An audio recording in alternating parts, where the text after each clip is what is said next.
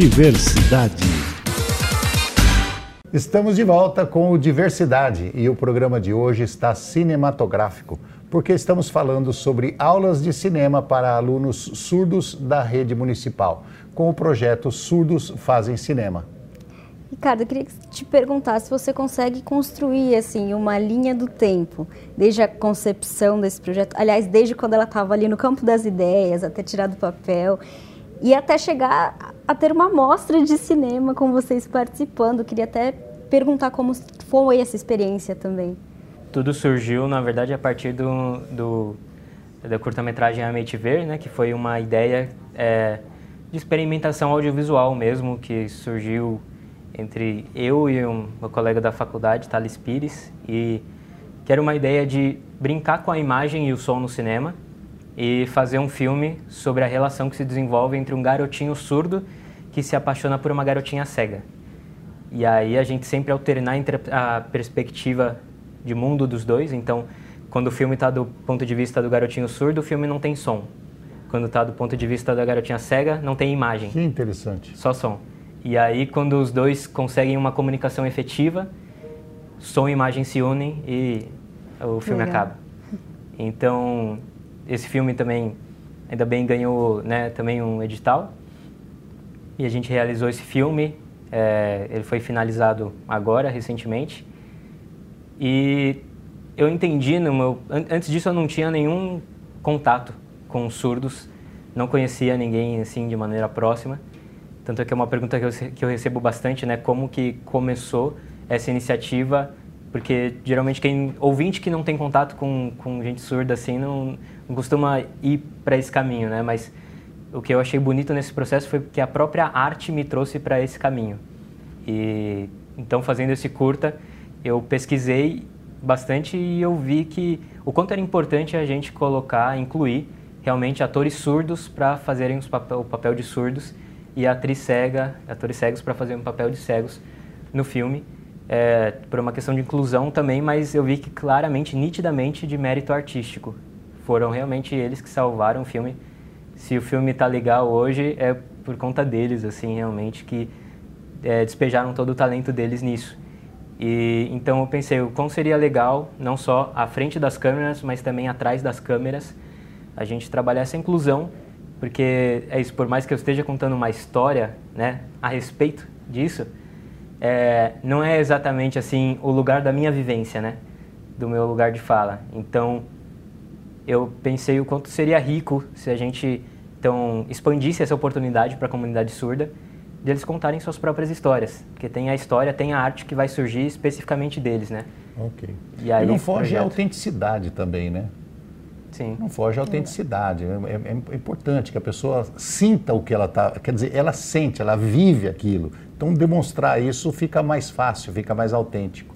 É. Hoje a gente Com pode certeza. falar de alunos ou atores que você tem. Eu ia perguntar quantos alunos você tem lá, mas eu acho que já não são mais alunos, são atores. É, são...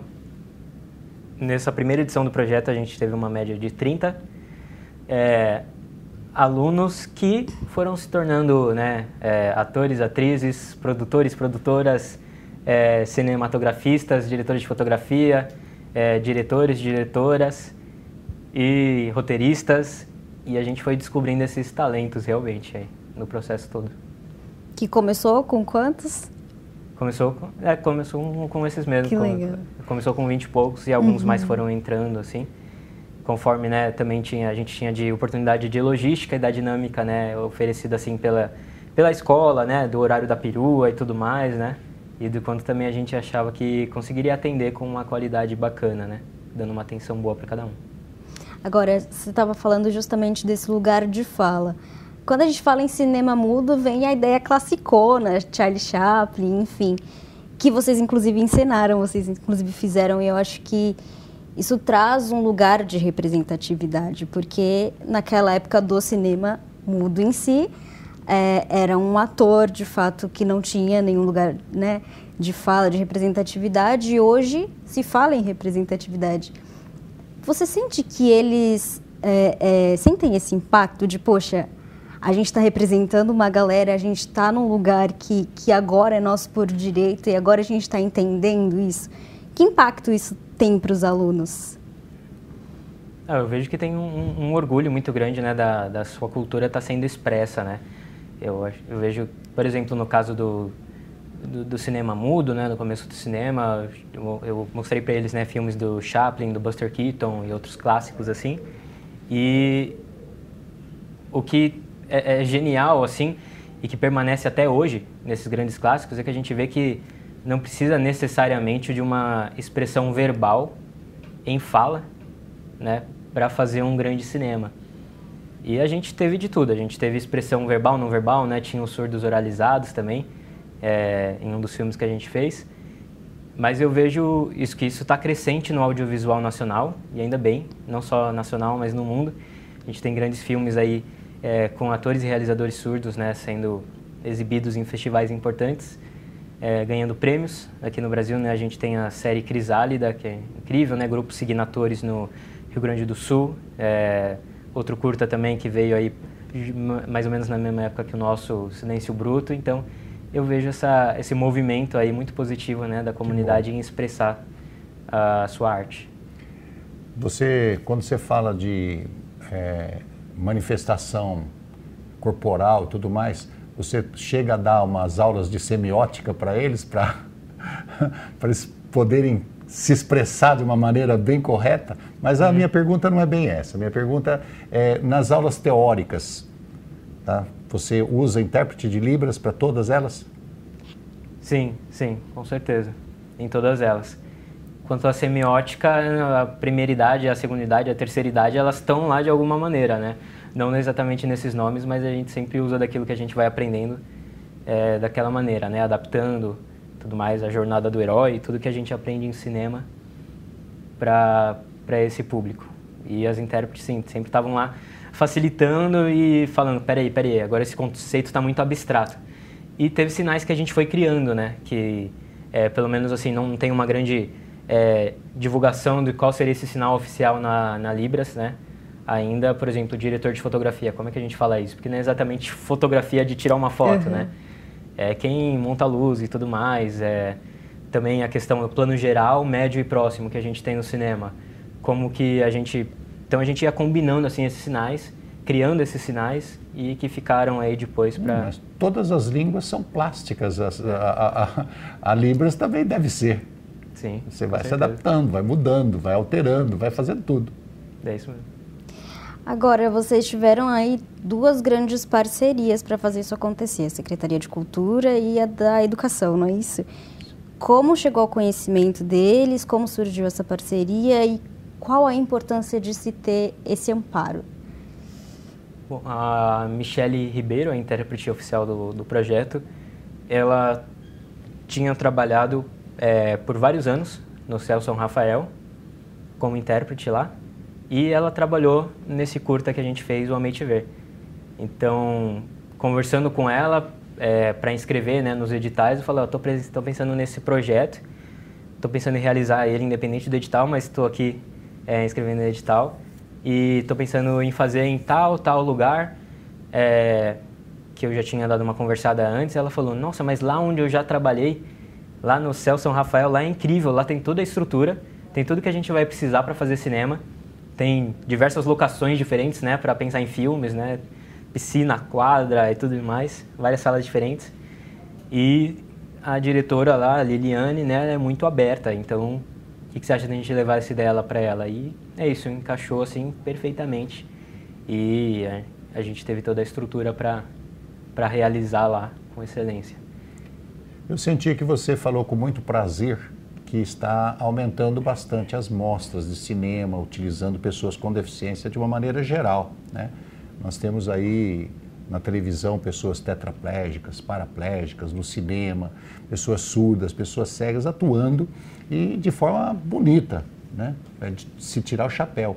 Aí eu pergunto para você agora, seu projeto, qual é o seu sonho, sua aspiração e o que, que você pretende fazer para é, melhorar esse, esse programa? É, bom, eu acho que talvez o sonho, a aspiração, a ambição que foi surgindo cada vez mais com o desenrolar do projeto é ver cada vez mais, de fato, pessoas surdas e não só surdas, como você mencionou, né? PCDs no geral, é, trabalhando e manifestando a, a, a, arte que, que vai vir só deles, só de cada um é, desses grupos, né? E de cada indivíduo nesse grupo. E eu, eu vejo, eu vislumbro e eu quero trabalhar também nesse sentido, é, nas minhas produções também, de sempre ter uma, essa, essa representatividade, né?